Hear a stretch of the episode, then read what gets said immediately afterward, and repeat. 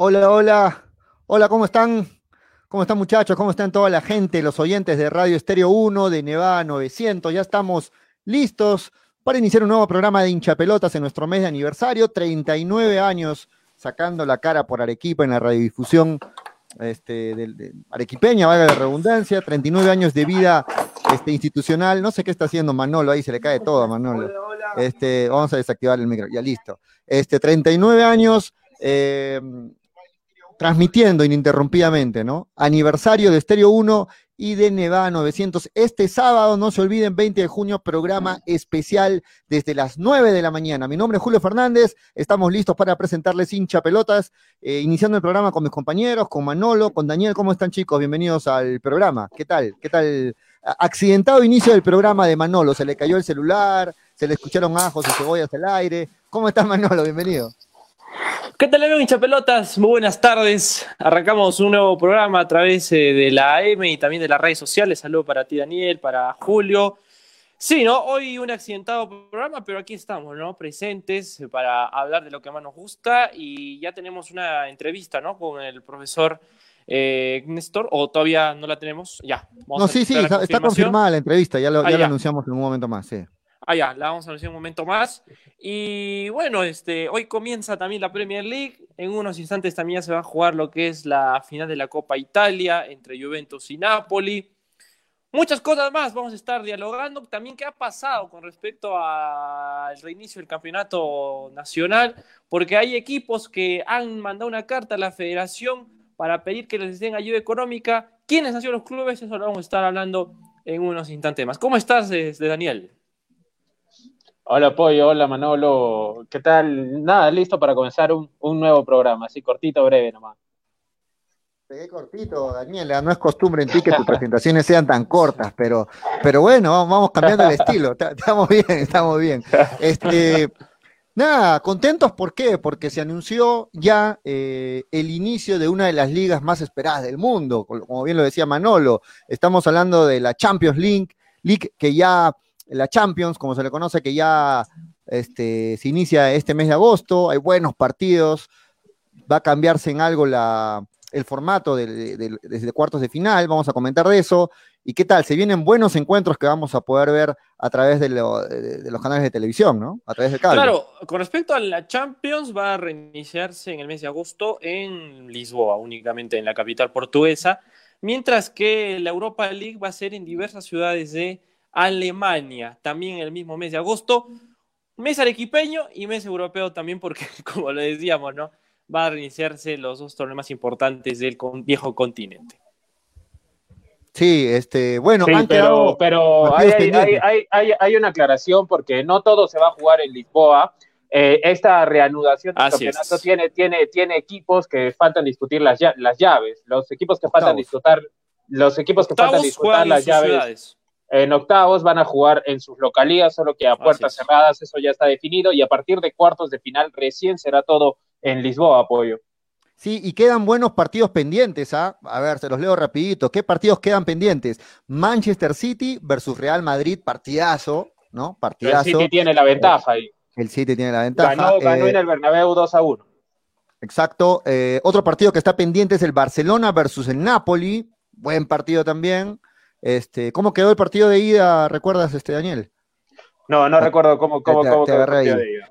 Otro partido pendiente, el Bayern Múnich versus el Chelsea, también un buen partido. Y este, finalmente la Juventus o la Juve contra, contra el Olympic Lyon, ¿no? Que está también pendiente. León, León. León, perdón, que también están pendientes, partidos que también están, yo no hablo francés, pues Manolo. Yo tampoco. partidos que están pendientes por los octavos de, final de la Champions, buenos partidos que vamos a poder disfrutar este, a través de la, del cable, y desde ahí empiezan los cuartos de final que van a ser a partidos, único partido, ¿no? No van a ser partidos de ida y vuelta, sino solamente en un solo partido. Así que les parece. para, que, para que vayan anotando, ¿ah? 7 eh, y 8 de agosto, octavos de final, lo que son las vueltas, ¿no? Las sedes, como se decía Daniel, va a ser en las ciudades de los equipos. Cuartos de final del 12 al 15 de agosto, por eso mes arequipeño. Semis del 18 y 19 de agosto y la final el 23 de agosto en Lisboa. Hay que recordar que Lisboa estaría cogiendo la final por tercera vez consecutiva. ¿eh? Buenos partidos, ¿ah? me entusiasma mucho, de verdad, porque ya estoy ansioso de ver nuestra liga, de ver este, la Champions. Eh, yo, no sé si a ustedes, si les pasa lo mismo que a mí, pero los pocos partidos que he podido ver de, las ligas que ya están activas, eh, no es lo mismo, ¿no? Verlos a estadio vacío, ver este, sin, esa, sin ese calor del público. ¿Ustedes lo, lo sienten sienten lo mismo, que la tele le transmite lo mismo al ver los partidos a estadio vacío, ¿lo sienten igual que yo o, es una percepción personal? Bueno, algo, algo con respecto a lo que tú dices, Julio, es de que, por ejemplo, la Liga Española eh, te da dos opciones, ¿no? Para que puedas ver eh, el encuentro, ¿no? Una es de que puedas escuchar con el sonido ambiental del estadio, que es proporcionado por la gente del FIFA 20, y otra es escuchar el partido como se está ocurriendo en demás lugares, ¿no? Que es con las voces de los jugadores, del entrenador. Y es ahí donde se ve, ¿no? Que es triste, apagado, pero si tú escoges, por ejemplo, esa opción de ver con el audio que te proporciona la liga, a la gente, por ejemplo, que tiene ESPN eh, e por DirecTV o el canal DirecTV que tiene los derechos también, eh, pueden tener esa opción de escucharlo con el ambiental que te da la, la gente de España para que puedas no tener esa tristeza, como tú mencionas, Julio, ¿no? Pero igual, ¿no? Se siente esa esa, ese toque, ¿no? A, a, que, pucha, o sea, la cosa está saliendo recién y... Ha perdido la, magia, está ahí, ¿no? la magia, ha perdido la magia, Pero como tienes esas dos opciones, como que en España todavía te las dan, ¿no? Muy diferente a lo que ocurre en las transmisiones de Alemania, que de frente te lanzan el partido sin, esa, sin ese sonido, ese ambiental, y como que Pero hasta, hasta los mismos narradores, Manolo, tú que eres narrador, hasta los mismos narradores se, contagian de, eso. ¿ah? Yo, los escucho a los narradores este, así medios, medios alicaídos, medios tristes, o no, o no es así, Daniel. Los escucho así a los narradores, yo, en los partidos que he visto hasta ahora de las ligas que ya están, que ya están jugándose, ¿no? Definitivamente no es lo mismo porque el ambiente no solo contagia a, la esencia, a los actores principales, que son los futbolistas y entrenadores, sino contagia al, mismo fanático que está al costado, contagia al narrador, al reportero, al camarógrafo, a todos. El ambiente, el ambiente de partido motiva a todo el ambiente de fútbol. Entonces, definitivamente eh, no es lo mismo estar sin público para todos, ¿no? No, y aparte porque los narradores, por ejemplo, que están acá en el caso, a ver, de Fox y ESPN está haciéndolo desde sus casas. Y imagínate hacerlo desde tu casa y con esa tensión, entonces como que también no te quita eso. Muy diferente a los de DirecTV que lo hacen desde sus estudios, ¿ah? Ahí puedes sentir si queda algo del ambiental, pero si lo haces en tu casa como lo hacen las otras emisoras, como que ahí, ¿no? Todavía estás en, esa, onda, ¿no? Sí, no, no es igual. No es igual. Listo. Entonces, confirmado, se activa la Champions todos contentos. Bueno, yo estoy recontra contento por esa noticia. Ustedes no, no sé, los veo más o menos contentos nada más, pero se vienen buenos partidos, ¿ah? Se vienen buenos partidos por octavos, por cuartos, y vamos a ver quién va a ser el nuevo campeón en este, en esta Champions este, rara, ¿no? Por lo del coronavirus. Sí. Eh, ¿Qué te parece también, les digo, lo, cómo va a diagramarse por días lo de Europa Liga? A ver, se los ah, apunto. dale, dale, dale. Octavos de final, 5 y 6 de agosto, también con las sedes de los equipos de los que han quedado como nos precisaba hace un rato Daniel. Cuartos de final, 11 y 8 de agosto en las ciudades alemanas de Colonia, Dulzburg, Düsseldorf y Gelsenkirchen. Mientras que las semifinales será el 17 y 16 de agosto, con sede a confirmar, ojo, eh. Capaz va a ser en Colonia y en Gelsenkirchen porque son estadios realmente grandes que acogerían esta, esta fase importante de la Europa League. Y la final estaría siendo el 21 de agosto en Colonia. Así se las dejo. Muy bien, muy bien. Está claro entonces, se reinician dos de las más grandes ligas del mundo y todos contentos. Vamos a nuestro fútbol peruano, muchachos. La Conmebol este, hizo pública la sanción a Agustín Lozano, ¿no? Se supo las multas que les han dado por el caso de la reventa de entradas y todo ello. Y este, ¿qué les parece? Cinco mil dólares es la suma, la suma económica que es el, el castigo de Lozano por esto de las reventas. Cinco mil dólares. Bueno, lo comienza. A ver, esas deudas, prácticamente, Daniel. que Daniel está que me tira la pelota. Daniel, está, Daniel está chateando con alguien ahí, creo. No, Daniel está, está, no, Daniel está jugando como el típico 10. Toca el balón, pasa, pasa, pasa. Antes, este, Manolo, antes que vayas con, todo y me olvide un saludo para Juan Carlos Vélez y para la gente en Orcopampa, se están enganchando con la señal ahí en Radio Orcopampa, nos están escuchando, así que un saludo para toda la gente de Orcopampa que escucha también hinchapelotas. Ahora sí, Manolo, dale. A ver, esta sanción no solo salió para Agustín Lozano, sino salió para todos sus allegados, el señor Chuquisuta, 3.500 eh, a otros, ¿ah? 3.500 dólares, pero el que se lleva la, eh, la, duda más alta es el señor Lozano, ¿eh? No, no, no, no, no. No, Lozano, no, no, no. a ver, no. tengo aquel documento. Gerardo, Lozano, tiene la multa de... Pollo, Lozano tiene la multa de 5 mil dólares y Chuquisuta eh, tiene la, la multa de 7.500 dólares. Así es, junto con Genaro Miñán, ¿no? 7.500 dólares. Acá tengo el documento. Aide Paitán, 2.000 dólares. Lucio Alba, dos mil dólares. Juan Quispe, dos mil dólares. Gerardo Millán, siete mil quinientos dólares. Franklin Chuquisuta, siete mil quinientos dólares, la que sean las más altas. Y Agustín Lozano con cinco mil dólares. Acá dice, sancionar con multa pecuniaria al señor Agustín Lozano Saavedra con cinco mil dólares americanos al ser pagados a Comebol en un petentorio plazo de 15 días, así como también el cumplimiento de las medidas en relación a la reventa de entradas. Ejecutar campañas de concientización, algo que lo he hecho ya durante las últimas semanas. Utilizar herramientas de la Federación Perana de Fútbol en coordinación con la empresa emisora de los tickets para beneficiar e investigar los posibles casos de reventa. Es decir, que hay un trabajo conjunto entre la Federación y las empresas de los tickets para que no ocurra más eso. Y lanzar esto en ocasiones de los partidos que tenga la Federación Peruana de Fútbol. Exigir a las empresas emisoras de los tickets que incluyan la leyenda de los mismos para que se advierta el uso del ticket e incluir en los contratos de los patrocinadores una cláusula que alerte a las empresas para controlar el destino de las entradas y así no recurrir en los mismos actos que han pasado durante la época del Mundial para Rusia 2018, ¿no? De las entradas no tenían un destino fijo. Así es, bueno, ¿qué, dicen ustedes? Como dicen los comentarios, ¿la sacó barata los, este, Lozano o no? La sacó recontra barato. O sea, es el, caso de Agustín Lozano es, un acto de corrupción que trasciende, eh, digamos, tiempos, porque viene en realidad, no podemos dividir esta, esta gestión de la federación en dos, porque es, es un mismo, digamos, es un mismo directorio que la ha dirigido, en eh, primero con Edwin Oviedo y ahora con Agustín Lozano, pero los dos fueron juntos a la candidatura, así que es, una, es un acto de corrupción que que va más allá de, de Lozano, que está comprobado que las, las entradas a la, al Mundial tuvieron, se dirigieron a, otros, a otras personas que no tienen nada que ver con el ámbito fútbol. Está comprobado que Agustín Lozano estuvo detrás de la reventa de entradas, así que me parece que fue muy blandita la Conmebol con, con, con este tema y es lógico porque dentro de Conmebol también hay corrupción, ¿no? Y eso, eso es sabido. No, lo que hace mayor. No, es que también lo que hace en las políticas de las confederaciones y también lo que hacen en FIFA es proteger a sus allegados, ¿no? Y sobre todo a las personas que integran el mismo.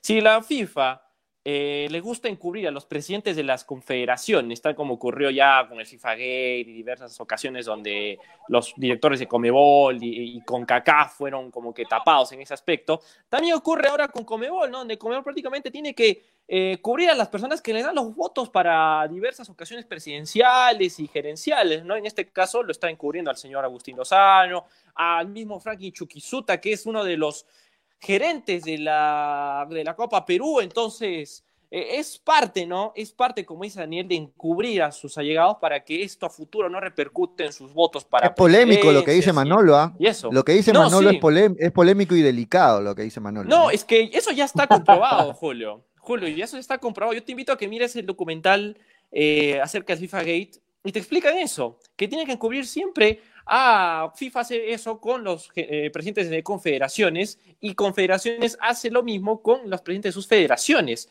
porque ahí es, eh, ahí es donde a futuro te van a dar los votos para que seas presidente del mismo o también quieras ocupar algún cargo. Entonces, eh, por ahí va el tema, o sea, es algo que es un enjambre que todo te lleva a un objetivo enfocarse el futuro. Es por eso que las confederaciones se protegen en sí. Claro, vamos con algo que dicen las redes sociales. ¿Qué nos dice Víctor Perochen Aguilar? Solo en el Perú pasa que el presidente de la Federación de Fútbol es un delincuente. No sé si sea solo en el Perú, pero, pero, bueno, de los pocos países. El Grondona era una joyita. Yo Havelange también, entonces. Más, más, este, más comentarios. ¿Dónde está la población vulnerable? ¿Dónde está el señor Cano? Nos pregunta Marco Gustavo Dávila, Freddy Osvaldo Llana Galarza. Saludos, hincha mis bolas. Saludos también para Luis Aguilar, para Milagros Alejandra Nieto, que también es fiel ya del programa, siempre la veo conectada a Milagritos, un saludo para la distancia, este, para Juan Carlos Vélez, para Víctor Perochena, este, y para toda la gente que se esté enganchando ya con el programa. Hoy, martes, martes, miércoles, miércoles ya, ¿no?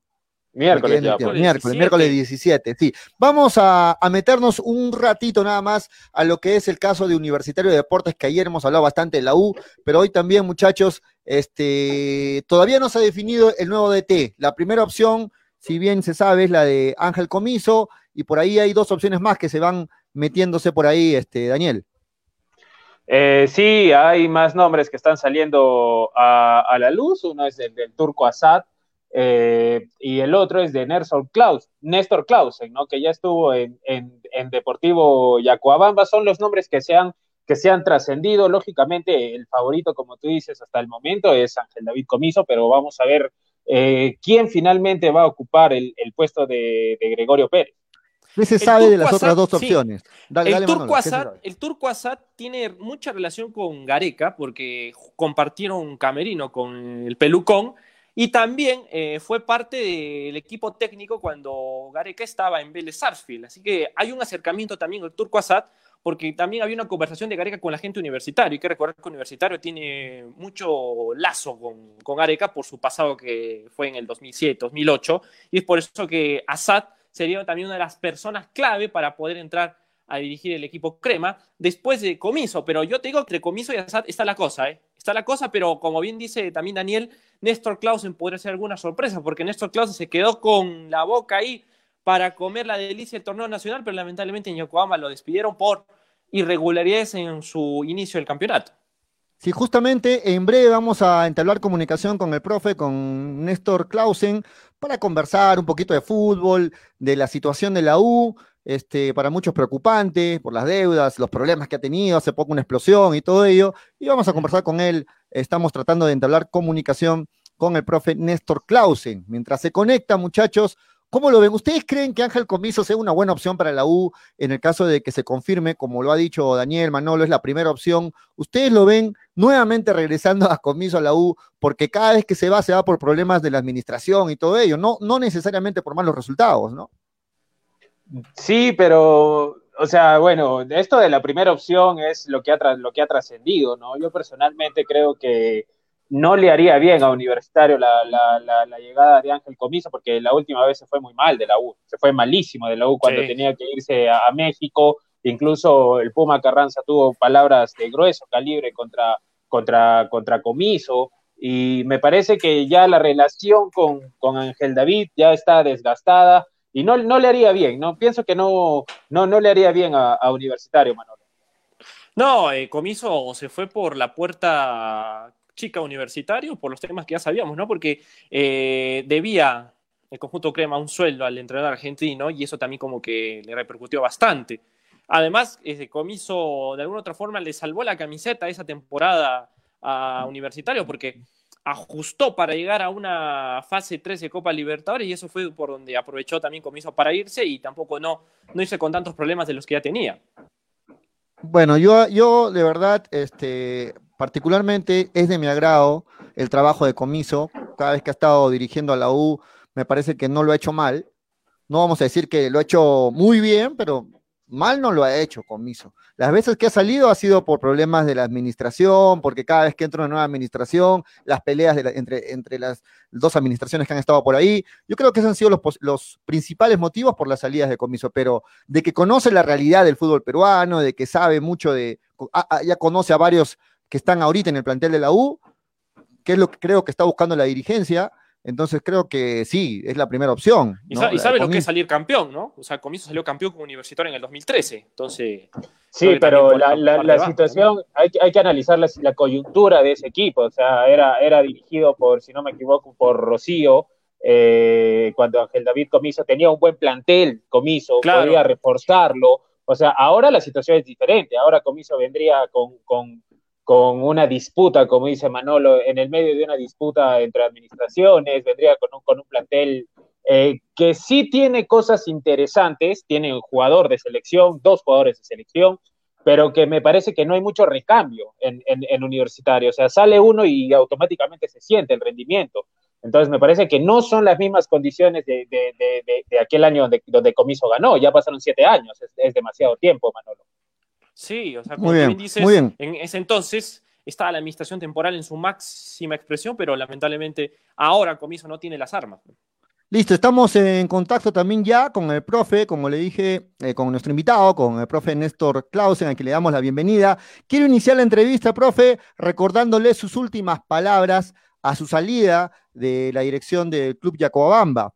Ya tengo un mejor conocimiento del fútbol peruano y estoy preparado para volver en cualquier momento. Las últimas palabras del profe a su salida. ¿Cómo está, profe? Bienvenido a Hinchapelotas. Hola, ¿qué tal? Buenas tardes, ¿cómo les va? Muy bien, aquí muy bien. me encuentran con barba con esta cuarentena.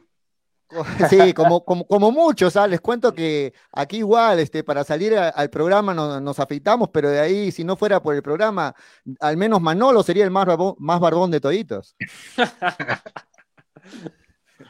Profe, este, le damos la bienvenida al programa para comentarle que usted este, debe saber la, realidad del fútbol peruano, está muy pendiente de ello y sobre todo de que usted ha sido voceado como posible, este, como alternativa, como posible DT de Universitario de Deportes. ¿Qué le parece, qué le parece esta, esta noticia que ha trascendido por ahí? Bueno, mira, ya que lancen mi nombre, por supuesto que para mí es importante. ¿Quién no le gustaría dirigir un club como, como la U? Eh, un club, uno de los grandes, uno de los que siempre va a estar ahí peleando el campeonato, entonces, eh, lógico que eso es bueno, pero yo no tengo ninguna novedad al respecto. Profe, eh, buenas tardes ante todo, le saluda Daniel Arenas, bienvenido a Radio Estéreo 1 para toda Arequipa. Eh, profe, yo quiero preguntarle más, más acerca de su paso por el, por el fútbol peruano. Se cumplieron las expectativas, encontró una Liga 1 que iba acorde de lo que usted esperaba antes de venir eh, de Bolivia, profe. Sí, eh, bueno, de repente, cuando yo llegué, fui con mucha ilusión y bueno, como ustedes saben, llegué a un club joven, en el fútbol profesional, ya que yo, el Club Yacobamba nació en el año 2011, poca experiencia, y de la Copa Perú saltan al fútbol profesional y hay una gran diferencia. Entonces, eh, la experiencia es muy importante y bueno, y, la verdad que llegué a un club donde ya estaba armado, el, equipo estaba armado, eh, yo había pedido refuerzo, pero a causa de que había tantos jugadores, viste, costaba seguir haciendo contratos y bueno, y finalmente cuando empieza el campeonato, ahí es donde realmente la dirigencia se da cuenta que los jugadores que yo pedía hacían falta. Y bueno, y fueron llegando cuando yo ya prácticamente ya había decidido irme porque eh, de continuar eh, si este equipo se va, al, se va al descenso, después terminaba siendo yo el culpable. Entonces, como para sacarme un poco la responsabilidad de, los malos resultados, preferí dar un paso al costado. Profe, y en esta, digamos, eh, mala, mala administración de Deportivo Yacuabamba, porque en el fútbol peruano las diferencias de presupuestos entre los que ascienden de Copa Perú y los que ya están en la Liga 1 es ampliamente, y ampliamente digo, eh, de extremo a extremo, ¿no, profe? ¿Usted cree que con un equipo con un mejor presupuesto, que se adapte más a, lo de usted, eh, ¿qué podría haber luchado en la Liga 1, profe? Bueno, mira, eh, uno siempre confía en el trabajo, pero eh, hay que ser consciente que tener jugadores es importante. Eh, yo creo que más allá del presupuesto es lógico que, importa, pero muchas veces con, un buen armando un buen grupo, de repente vos podés pelearle a esos grandes con a los grandes que tienen mejor presupuesto. Porque en definitiva, en el fútbol, viste, la confianza en el jugador tiene mucho que ver. Y cuando vos lográs mantener un equipo unido y con confianza de que se anime a, salir a jugar, porque vos fíjate que una de las cosas que yo he dicho siempre, estando en un equipo chico, de que nunca íbamos a salir a defendernos, de que siempre íbamos a salir a buscar el resultado. también he dicho de que ningún partido de Yacobama iba a terminar un 0 a 0. Y todos los partidos, vos fíjate que fue así, nosotros salimos a buscar los partidos y bueno, eh, muchas veces por errores propios no pudimos lograr los resultados deseados, pero eh, a lo que vos decís es que con un mejor presupuesto de repente vos te podés armar un equipo más equilibrado, eh, como ustedes estaban diciendo antes, de que si te falta un jugador vos pones otro y, el equipo mantiene el nivel de juego, entonces ahí es donde, eh, y aparte la competencia por el puesto también es muy importante, porque muchas veces el jugador cuando se siente titular y ve para atrás y no tiene a nadie, muchas veces cae en la comodidad y en el fútbol muchas veces tenés que tener gente atrás tuyo que te esté empujando para, no dormirte y dar siempre lo mejor y un poquito más. antes, de darle el pase a mi compañero Manolo Venegas, hacerle la pregunta, eh, porque usted es, un, es su primera experiencia en el, en el fútbol peruano. Muchos los técnicos extranjeros, en su mayoría, eh, hablan de este tema de, de incluir obligatoriamente a un sub-20 eh, para, para, jugar los partidos, no tener que cumplir, cumplir la bolsa de minutos. Si en un equipo como Universitario, Alianza, Melgar y Cristal que manejan las inferiores, es complicado que aparezcan chicos de nivel que no, que no, que no se merma y que no se siente que, que, el juvenil está ahí. No quiero ni imaginarme cómo, qué, difícil debe ser en encontrar en, equipos de bajo de presupuesto. ¿Cuál es su opinión con respecto a, tener que utilizar un sub-20 eh, obligatoriamente en el fútbol peruano, profe? Bueno, yo creo que mm, eh, es, más grande la diferencia, como vos decís. Eh, yo, por ejemplo, en Yacobamba estuve entrenando 20 días y, el, sub-20 me llegó unas cuatro o cinco días antes que empiece el campeonato. Increíble. Eh, claro, entonces, viste, pero bueno, algo positivo de que yo encontré ahí es que, por ejemplo, la reserva, juega el mismo día. Entonces eso ya es algo, es algo positivo porque de esa manera los chicos pueden ir tomando experiencia, ganando experiencia, y para cuando el técnico del fútbol profesional necesita uno, eh, lo va a tener más o menos en condiciones. Pero eh, yo creo de que mm, no, no, no veo bien eso de que hay que estar obligado a poner un jugador, porque yo creo que el que juega tiene que jugar porque realmente se lo merece. Sí. Y, profe, usted ha sido entrenador de la Reserva de Independiente en 1999, con, sin temor a equivocarme, y le quería hacer la pregunta, ya que hablaba de eso, de que la, reserva sea el partido previo al profesional, ¿qué tan difícil es la transición de un reservista al equipo profesional, profe? Bueno, mira, a mí me ha tocado, yo llegué al fútbol profesional de esa manera. En mis primeros partidos con público era porque jugaba eh, en la reserva. Y cuando vos ya estás jugando el segundo tiempo, es ahí donde ya está el público instalado y vos sentí, comenzás a, vivir esa presión.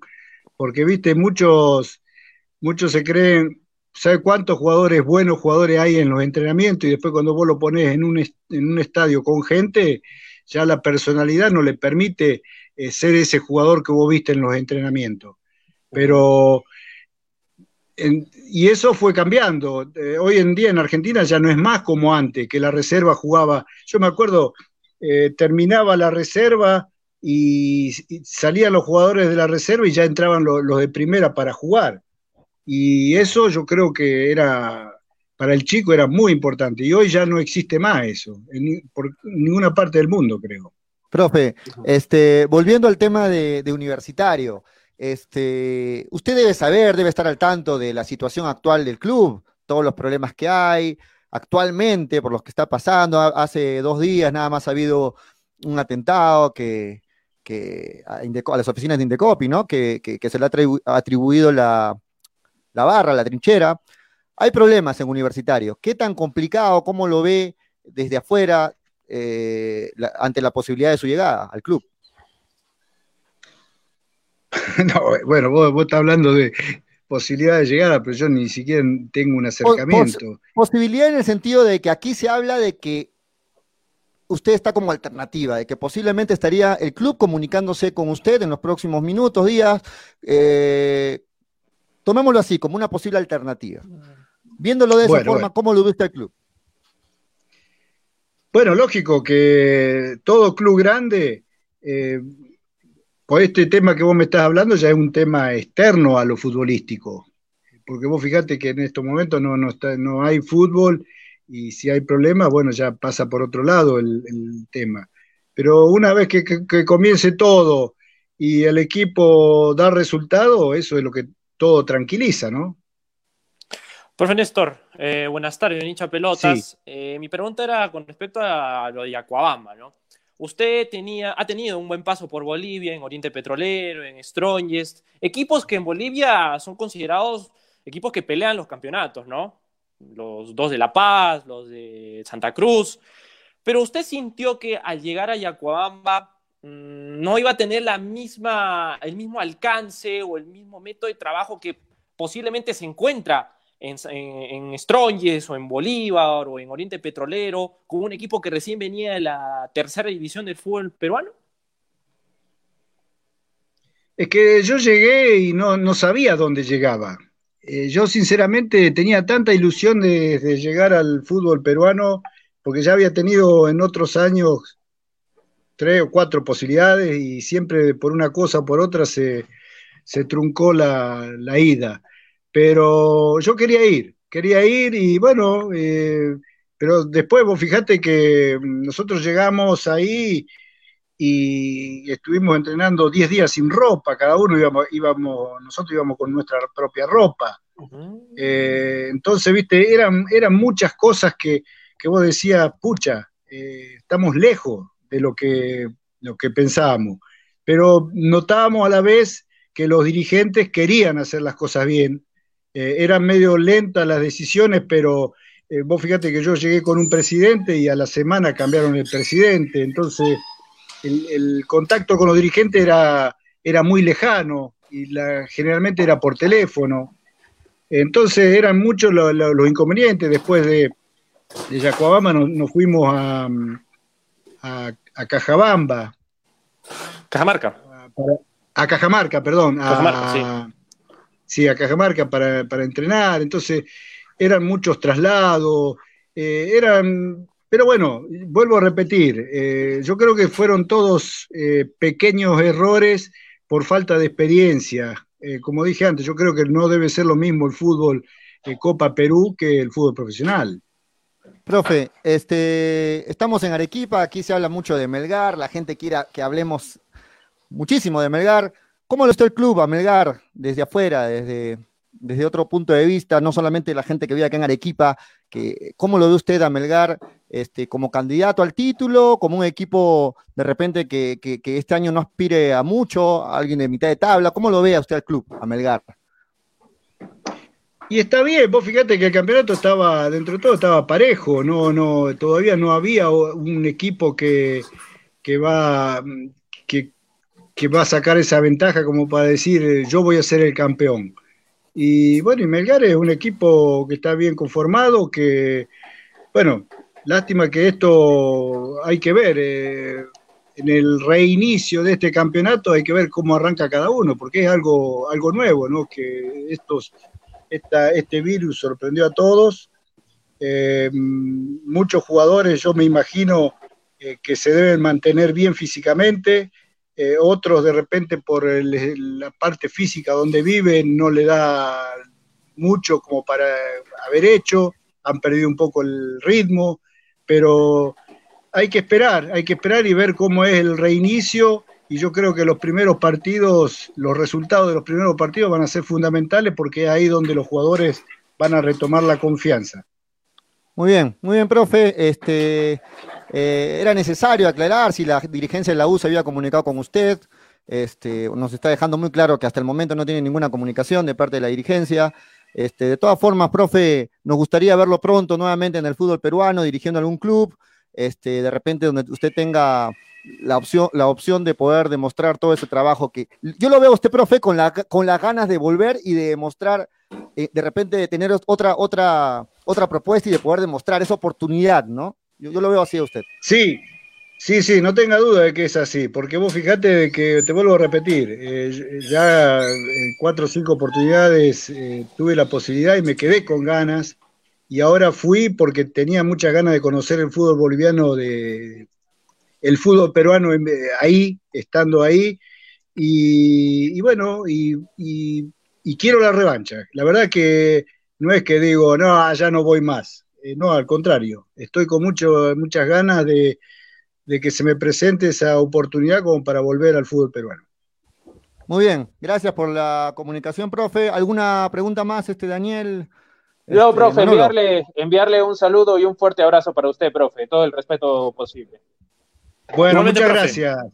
Igualmente para ustedes, un fuerte abrazo, gracias por la comunicación y hasta cuando ustedes dispongan. Muy bien, profe, muchas gracias. Ahí estaba entonces con nosotros el profe Néstor Clausen, este, dejando en claro, ¿no? De que la directiva de la U no, no se ha comunicado con él y, bueno, lo, teníamos, lo teníamos aquí como invitado en el programa. Daniel, Manolo.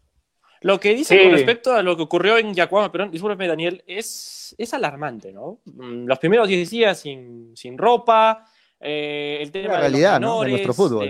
sí, le, pegó bastante. Y hay gente que comenta, ¿no? Si en la Copa Perú no usas eh, juveniles, claro que esos juveniles, hay la norma de los chicos de la sub-16, pero creo que no es tan, tan regido y tan como que clamoroso como es, ocurre en la Liga 1, donde si completas siquiera 270 minutos sin jugar, te restan los puntos por cada 90. Entonces creo que por ahí va el tema, ¿no? De cómo un entrenador extranjero se tiene que acoplar a nuestro sistema y sobre todo con las falencias que tiene un equipo que recién asciende de la tercera división. Y eso también creo que tiene que repercutir.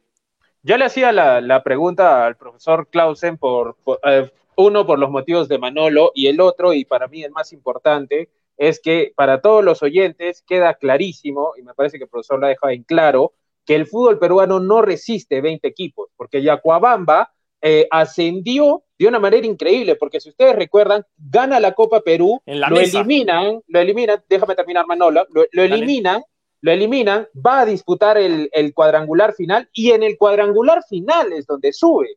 Entonces, eh, Yacuabamba eh, ocupa los dos, los, eh, uno de las dos plazas que se aumentaron en el fútbol peruano sin motivo alguno. O sea, a mí me parece que ha quedado clarísimo con este tema que Manolo resalta muy bien de, lo del sub-20, con, el plantel armado, con lo que dijo que lo contrataron un presidente, un presidente. Llegó y a la semana había otro presidente, queda totalmente demostrado que el fútbol peruano no resiste. 20 equipos y hace muy bien la federación en mantener el descenso para este año. Pollo, eso está muy claro, eso está muy claro, Daniela. Este, y, se refleja, y se refleja, perdón Manolo, y se refleja lo que dices, si volvemos a la actualidad, por ejemplo, ¿no? Este, hay preocupación por la demora en las pruebas este, moleculares, que hasta el momento este, había una programación que se había hecho pensando en iniciar el, campeonato ya, pero parece, y por lo que veo, por las demoras que se están suscitando, este, yo creo que siquiera se va a tardar una semana más de la fecha prevista inicialmente, ¿no? O sea, nuestra Liga 1, yo no creo que se inicie así como van las cosas el, 31 de julio. Yo creo que la, la, Liga 1 al menos se va a iniciar la primera semana de agosto, ¿no?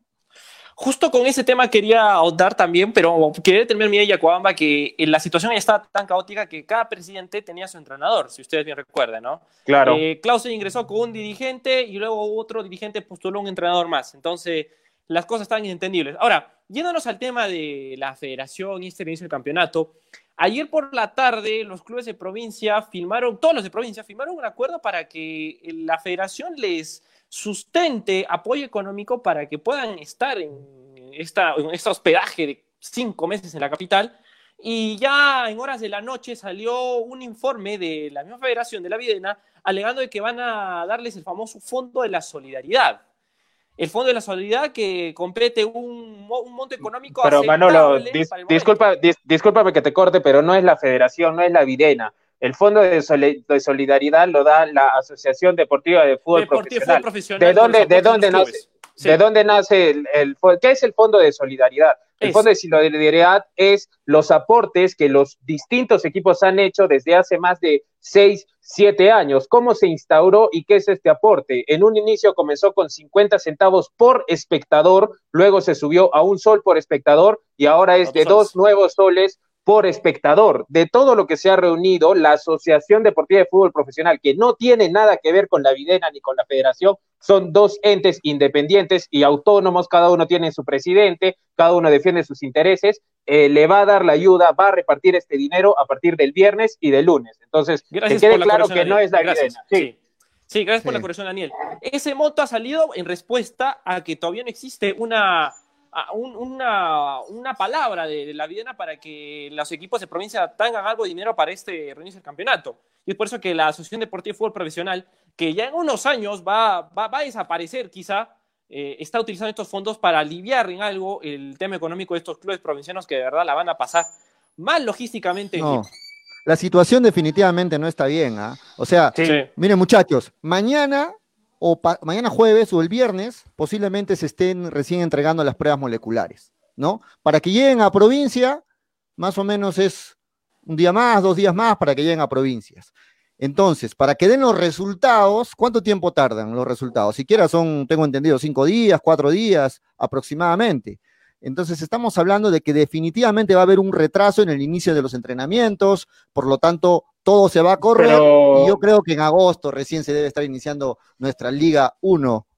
¿Cómo lo ven? Sí, no, yo, yo no creo que se va a correr, Pollo, porque en la vuelta de los entrenamientos no es que el 22 ya están en el Estadio Melgar, no. O sea, primero van a, van a ser... eran individuales, claro. Por eso, entonces, en lo que llegan, en lo que llegan los resultados no va a interferir en nada.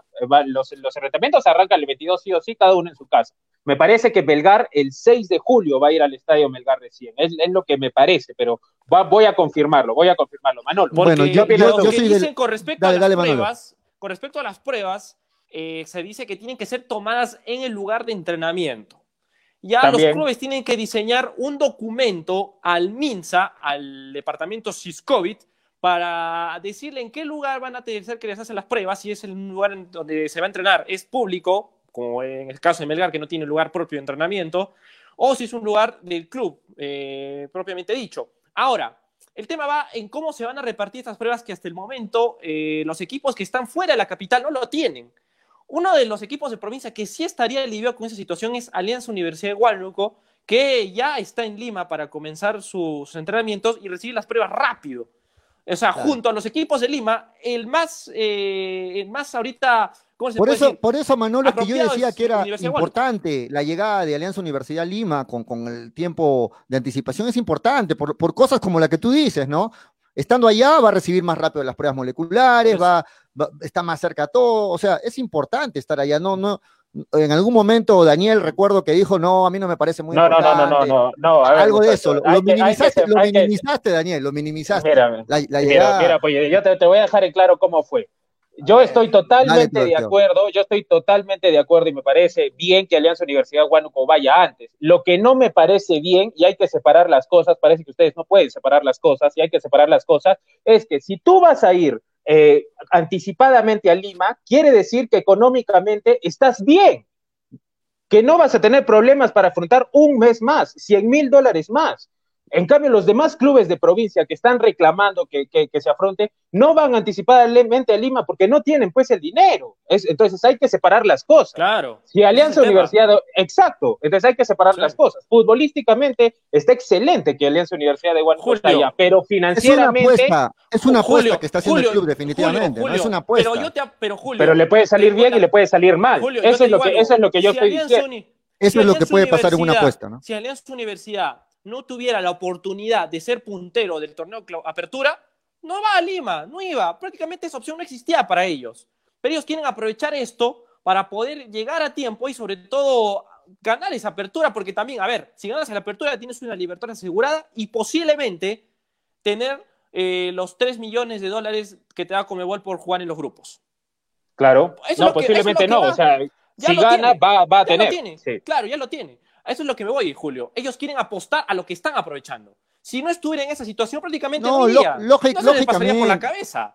Lógicamente, o sea, sabemos de que, de que la situación actual de Alianza Universidad es este es lo que le empuja a apostar, ¿no? Y está apostando justamente lo que dice Daniel por, por llegar con anticipación, por gastar más. Y es una apuesta que está haciendo el club. Yo lo veo bien, yo lo veo bien. Lógicamente hay el riesgo de que las cosas no le salgan bien, de que... Ahora, yo, es, el riesgo de toda apuesta, ¿no? Yo, yo destaco que como planificación Alianza Universidad de Huánuco esté allá, pero financieramente no lo sé, porque yo entiendo, yo entiendo que si están en Lima anticipadamente es porque este club no tiene problemas financieros. Pero si ahí en la federación se van a estar quejando, entonces a todos los clubes los tienen que llevar a Lima un mes antes. No puede ser para algunos tal y para otros. Se están quejando, se están quejando. claro, por, supuesto. los de Alianza Universidad, los de Alianza Universidad. No, por supuesto, porque no sé si sabías, pues yo creo que no, porque evidentemente me estás preguntando si se están quejando. Eh, la carta que Manolo ha indicado sobre los clubes de, de, de, provincia están firmadas por todos, menos por Sport Huancayo. Todos los demás están firmadas pidiendo a la federación que afronte los 400 mil dólares. Lógicamente, lógicamente que va a estar firmado por todos porque... Excepto Huancayo, excepto Huancayo. bueno, por casi todos porque es un, es un apoyo que la federación tiene que dar, dada la situación actual. Es, es lógico esto. Pero, pero bueno, yo de verdad este, vuelvo a saludar, vuelvo a felicitar a Alianza Universidad a la distancia porque es una apuesta que está haciendo el club y es una apuesta que está haciendo un club que aspira a ser grande, que aspira a, de repente campeonar en la apertura, está cerca. Yo lo veo cerca de campeonar en la apertura o no, Daniel, lo ves lejos para que te rías. Recién van cinco fechas, ¿de qué me estás hablando, pollo? Van, pero cinco fechas. Pero, Daniel, ¿cómo, viene, pero ¿cómo viene jugando? Tú o sea, tú me vas... O sea, este equipo... un equipo... lo veo jugando bien. Está bien, pero, van, pero van cinco fechas. O sea, los otros equipos tienen, tienen más, de, más de diez fechas para, para recobrar el paso. Melgar está a seis puntos. Y otro aspecto, Julio, y otro aspecto, está bien, pero, pero... universidad no tiene la cantidad de jugadores por supuesto, por supuesto. como lo tiene Melgar, lo tiene Cristal. Lo Además, ahora los partidos. el plantel que tiene Alianza Universidad, Daniel. Es corto, pero, pero es, un plantel que. mucho de Jack Durán. Pero es un plantel que se conoce bastante, es un plantel que ya viene jugando desde. ¿Desde, desde, cuándo juegan juntos? ¿Desde cuándo varios juegan juntos? varios, varios del equipo son del año pasado. No, no, no, varios, no. ¿Quiénes? Bueno, Pajó llegó, el Neca Vilches llegó. Entonces, claro, sin llega la defensa si, si, vemos la, si, vemos la, alineación de la Universidad, hay, hay siquiera más de la mitad del equipo titular, te hablo. Pero eso no son todos. Pues. Julio, no, no, he dicho, no, no todos, gran mayoría, Daniel, no todos. No, no generalices, pero no están los 11, ¿no? No están los 11. No, pero Julia, lo que nos vamos es a que la Universidad tiene el plantel corto para afrontar un campeonato largo. Por supuesto. Y ahora, ahora, lógicamente, lógicamente. Y ahora, ahora Manolo, ahora Manolo Pollo. El gran favorito, ¿ah? Tampoco, no te estoy diciendo que ahora, sea favorito. Primero, primero lo subes y ahora le pinchas el globo a la gente de Guano. No, o, sea, para, o sea, para Daniel no hay nunca puntos de equilibrio. O es arriba o es abajo. Nunca hay puntos de Te estoy diciendo de que Alianza Universidad es un para mí es un fuerte aspirante, al menos para llevarse el título de la apertura, no lo sé de la apertura. ¿Ya? Y no te estoy diciendo que le pincho el globo y que ahora digo que no, nadie está diciendo eso. Yo estoy diciendo de que Alianza Universidad, como viene jugando o como vino jugando, con jugadores que, que, muchos han sido, están este, siendo considerados por, eh, son este, la sorpresa del campeonato, yo creo que ese es un gran aspirante para el, para, para el torneo de ya, para, para ya cerrar el tema, voy a dar mi conclusión a raíz de eso. Yo, yo no puedo decir si Alianza Universidad de Huánuco es un fuerte candidato. ¿Por qué? Porque inicia otro torneo totalmente distinto, con otra preparación, con otra idea de juego, con, otro, con otros escenarios, pierden la localía, ah, pierden la gente. A mí me parece que acá, como opina Manolo, eh, va a pesar quien tenga mejor plantel, porque van a haber semanas donde se juegue domingo, miércoles, domingo, y ahí se va a tener que ver la capacidad de lo que decía el profe Clausen, ¿no? Que salga uno, que entre otro y que, y que no se vea mermado. Y aparte de cómo vienen en la preparación, porque no todos vienen una preparación adecuada por este parón de la cuarentena. Claro, vamos a leer los comentarios. Sí, sí, sí, sí, Vamos a leer los comentarios. ¿Qué nos dice Juan Guillén? Alianza Universidad no fue por apuesta, sino por la necesidad de cancha, porque no hay cancha, mm. dice allá en Huánuco, ¿no? Sí, este, canchas en Huánuco. George Condori, todo vuelve a cero. Así que no se sabe cómo estarán los equipos. Claro, le damos la razón. Este, Takeshi Zárate, Alianza de Huánuco debe pensar en no jugar este campeonato donde hay contagio. Yo, presidente del club, me, eh, me anuncio mi que dice, me anuncio, mi club jugará el próximo año 2021. Bueno, este, Hay, más comentarios. José Luis Apaza, Alianza de Huánuco, ¿cómo, no va a estar primero en Lima si en la sucursal de Alianza Lima, eh, si es la sucursal de Alianza Lima, dice, ¿cómo no va a estar primero en Lima? José Takeshi, Luis piensa, Takeshi piensa que Alianza Universidad de Huánuco está a poco, puede lucharla, como tú dices, de embolsillarse 3, millones de dólares como binacional y va a decir, no, muchachos, ¿saben qué? El arranque espectacular que tuvimos ahí nomás, no jugamos, ¿no? O sea, eso no va a pasar. Los mismos presidentes y jugadores quieren que vuelva el fútbol, quieren que vuelva el fútbol. Claro. Claro, o sea, es imposible de que Alianza Universidad renuncie o, que haya renunciado, hubiera sido, es imposible, ¿no? Que esté en esta situación en la que está actualmente, con los puntos de ventaja que tiene. Por supuesto. Imposible. Ahora, como yo le decía hace un rato, lo que va a mermar en este campeonato va a ser el aspecto físico de los jugadores. Vamos a tener muchas lesiones y hay que estar preparados para eso. Los clubes deben estar atentos a cada jugador en voz de que no sufran lesiones terribles, porque hemos visto allá en Europa, en las grandes familias, que muchos jugadores se han lesionado y ahorita están con paras para dos a tres meses. Entonces, acá tenemos que estar también atentos a eso y ver también, como lo decía hace un rato con Daniel, la capacidad de plantel que te va a aguantar todo el campeonato. ¿Quién te dice, por ejemplo, que ya duran, que la boca se llama chicharrón, que en la segunda fecha de reinicio del campeonato se rompa el tobillo por una mala jugada? No, y, basta, basta, basta, basta con, con, comparar qué pasa, queridos amigos oyentes, cuando Arce sale de Fútbol Club Melgar y Ávila pilotea el, el ataque. El equipo cae, el equipo ofensivamente cae. Entonces acá, se van a, acá se va a ver los planteles. Claro, claro. Y, pero es cierto el punto que dice Manolo, ¿no? Si vemos el fútbol internacional, ahora que ya han regresado varios, varios, este, varias ligas, eh, hay bastantes lesionados, yo lo percibo así. ¿Les parece a ustedes que el regreso después de la para está repercutiendo en, las lesiones de los jugadores? Ayer muy pronto. con Leganés Ayer Piqué con Leganés este, tuvo un terrible golpe cerca a la tibia y prácticamente que le van a dar su, descanso médico, ¿ah? Porque se vieron ayer el partido terrible, la lesión de, de Piqué. ¿ah? O sea, ahí va un ejemplo, por ejemplo. Por ahí va. Bueno, saludos, más saludos para la gente que está conectándose. Un saludo para Juan Carlos Payé. Nos escribe de Melgar será campeón este año. Te lo confirmo a pesar de la pandemia. Buena Manolo, saludos, nos dice Juan Carlos Payé. Dávila Gerardo Ión, fiel, fiel del programa. Dávila, ya viene la, ya viene la polla, ya se reactiva la polla hincha pelotas. Eh, aquí está negociado, del, aquí está el negociado del infame de Lozano para jugar en Lima y poner a los tres equipos populares de Lima al título y a un torneo internacional. Bueno, eso nos dice Dávila, Gerardo Ión, saludos para toda la gente que nos escribe y que nos escucha a través de Estrella 1 y de Nevada 900. Sí, saludos para Dávila Gerardo Young, que sí es habitual hincha del programa. Un saludo para él, Manolo. ya vas a poder participar, ¿ah? Es fanático, Dávila Gerardo Young. Sí, sí, sí. Es fanático más de es parte del plantel, sí. hay, que invitar, hay que invitarlo un día a, Dávila Gerardo Young para que participe con, con nosotros. Estamos en la parte final del programa, son las casi casi las 3 de la tarde, muchachos. Se nos fue rapidito la hora del programa. Este, hoy hemos hablado algo de la U. Vamos a entablar contacto con, con Melgar porque queríamos que, también nos comenten algo sobre la promoción que ha lanzado en sus redes y que ha tenido mucho éxito, ¿no? Eh, hablo de los, de los packs que ha lanzado Melgar por el Día del Padre. ¿Han visto ustedes eso o no? Los, packs de, Melgar que están repartiendo sí, que ya hay, ya hay algunos agotados incluso. No, la cervecita, la cervecita está interesante, ¿ah? La cervecita de, Melgar. ¿ah? Artesanal, uy, qué rica la cerveza es rico, de verdad buena ha lanzado, ha lanzado Melgar algo de cinco paquetes, cinco packs diferentes, y el pack número dos, tres y cuatro ya están agotados, ¿no? Estamos hablando que solo quedan el uno, el pack número uno y el pack número cinco, así que pónganse las pilas. Este, desde 175 soles creo que está el pack que incluye camiseta, incluye este, mascarilla, eh, la cervecita que dice, que dice Manolo y, y, algunas cosas más, y además te los entregan en delivery a tu casa. ¿Uno de ustedes ha pedido ya su pajo todavía, Daniel Manolo? No, todavía no, todavía no, hemos tenido la oportunidad, pero seguro, seguro lo haremos. Todavía hay días, todavía hay días y hay stock todavía de, algunos.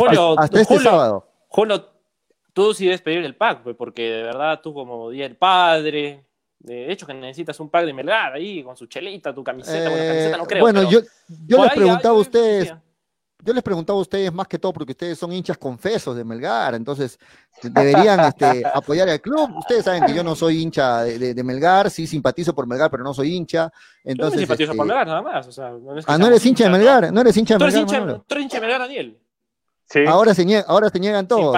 no se simpatiza por Melgar, se simpatiza. No, yo, no tengo, yo no tengo ningún problema en que un, periodista puede tener un, cierto, un cierto cariño por un equipo, yo nunca lo voy a negar. No, pero, o sea, si dice que no es hincha de Melgar, Manolo, entonces ¿de qué equipo eres hincha, Manolo? ya saben, hincha del fútbol, ya dijo. pero simpatizante de Melgar. No, no, del fútbol peruano, ¿de qué equipo eres hincha? no, es que no, es que, a ver, no puedo ah, decir eso. O sea, eso es algo que hincha el fútbol peruano es mi equipo de Pocarpata. Listo. Manolo, Daniel, Manolo es, de la, Manolo es de la escuela antigua, ¿no? De los que dicen que si soy, si soy periodista no puedo decir el club, no puedo decir que soy hincha de de, la, escuela antigua. No, pero tío Freddy es de la escuela antigua y es todo lo contrario.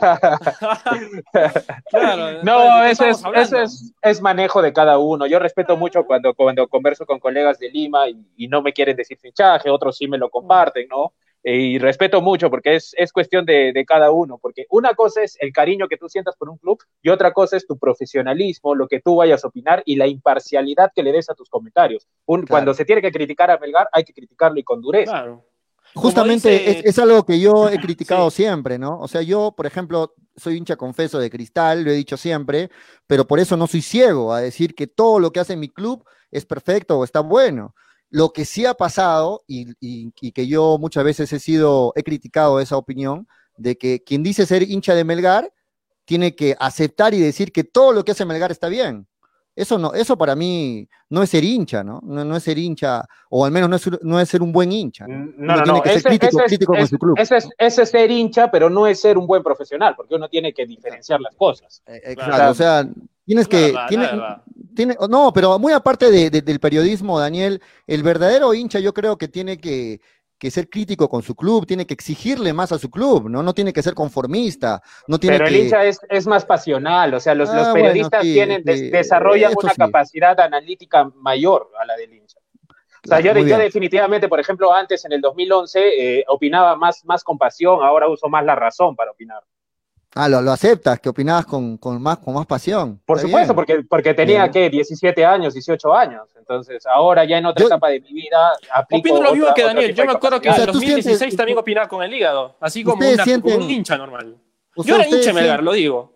Pero ahora, con esta profesión, soy simpatizante del equipo nada más. O sea, hay que saber también como que yo me paso de esa parte. Bueno, bueno lo dejamos ahí como no, lo vamos a fregar más a Manolo con el fichaje porque lo voy a sacar de sus casillas. Listo, parte final, últimos comentarios, nos vamos. Este, no se olviden, chicos, que el día sábado estamos invitados en el programa especial por los 39 años de, Nevada y de Estéreo 1. Este, es un programa especial que empieza desde las 9 de la mañana y nosotros vamos a estar más o menos eh, a la 1, 1 y media. Entonces, pendientes, toda la gente que es seguidora del programa y toda la gente que escucha Radio Estéreo 1 y Nevada, este sábado van a poder conocer a toda la familia de la radio que se van a contactar vía vía videoconferencia, así como estamos ahora, para poder este, felicitar a la radio, a la gran familia de Estéreo 1 y de Nevada 900. Parte final, muchachos. ¿Se me fue rápido el programa? ¿Ustedes igual? O, sí, sí, se fue. Con, ganas de almorzar. No, se fue violento el programa, esta vez no almorcé pollo. Eh, pero nada, mandarle un saludo a todas las personas que siempre nos escriben, a Takeshi Zárate, a Erwin Narváez, Marco Escobedo, Juan Carlos Pelayo, a, Dávila Gerardo Young, a Juan Guillén, a todos los que siempre están conectados con, con Hinchapelotas, tratamos siempre de llevarles la mejor información deportiva por Radio Estéreo 1. Para cerrar, nos acota Juan Carlos Palle, final del primer tiempo, empata Napoli Juventus 0-0 por la Copa Italia, por la final. Sí, están buen partido. Listo, muchachos, prometemos tener más noticias de Melgar. Este, la gente nos pide Melgar, vamos a, entablar contacto con, la gente de Melgar para poder tenerlos en el programa. Listo, nos vamos, muchachos. Gracias a Estéreo 1 y a Nevada 900. Esto fue hincha pelotas, porque de fútbol. Chao. Chau. Chao, muchachos, nos vemos. Chau.